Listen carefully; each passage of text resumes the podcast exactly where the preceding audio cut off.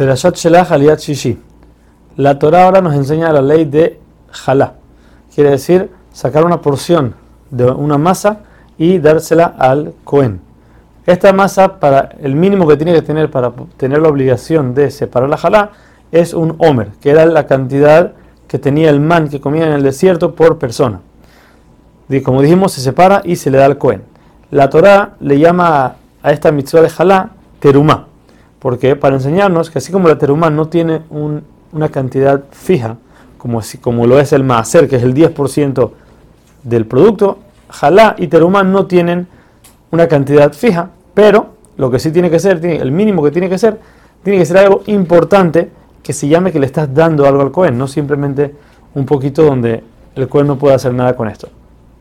Ahora, la forma como la Torah introduce el tema de jalá es diciendo cuando vengan a la tierra, cosa que no hace en otros lugares.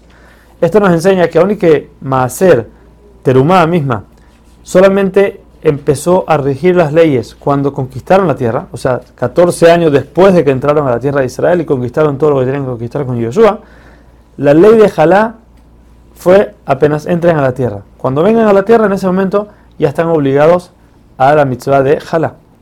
Por último, la Aliyah nos dice qué pasa cuando un individuo o la mayoría del pueblo cometen idolatría. Aunque no está explícito en el pasuk que se refiere a la idolatría, se aprende de los Pesukim que la Torah está, hablando de una mitzvah que es equivalente a transgredir toda la Torah. Y esto es la idolatría, que una persona que se va con otro Dios está quitando el yugo de Hashem de encima de él y está rompiendo el pacto que hizo con nosotros. Ahora, si la mayoría del pueblo pecó en idolatría sin querer, ¿cómo puede pasar esto? Cuando en el de, alguna forma el Beddin, la Corte Suprema, se equivocó y permitió algo que puede parecer que no es idolatría, pero, pero en verdad sí lo es.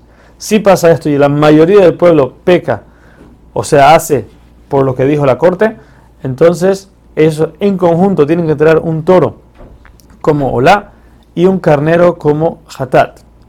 Si una persona, un individual, hizo idolatría pensando que estaba bien por algún motivo, entonces él tiene que traer una cabra como hatat.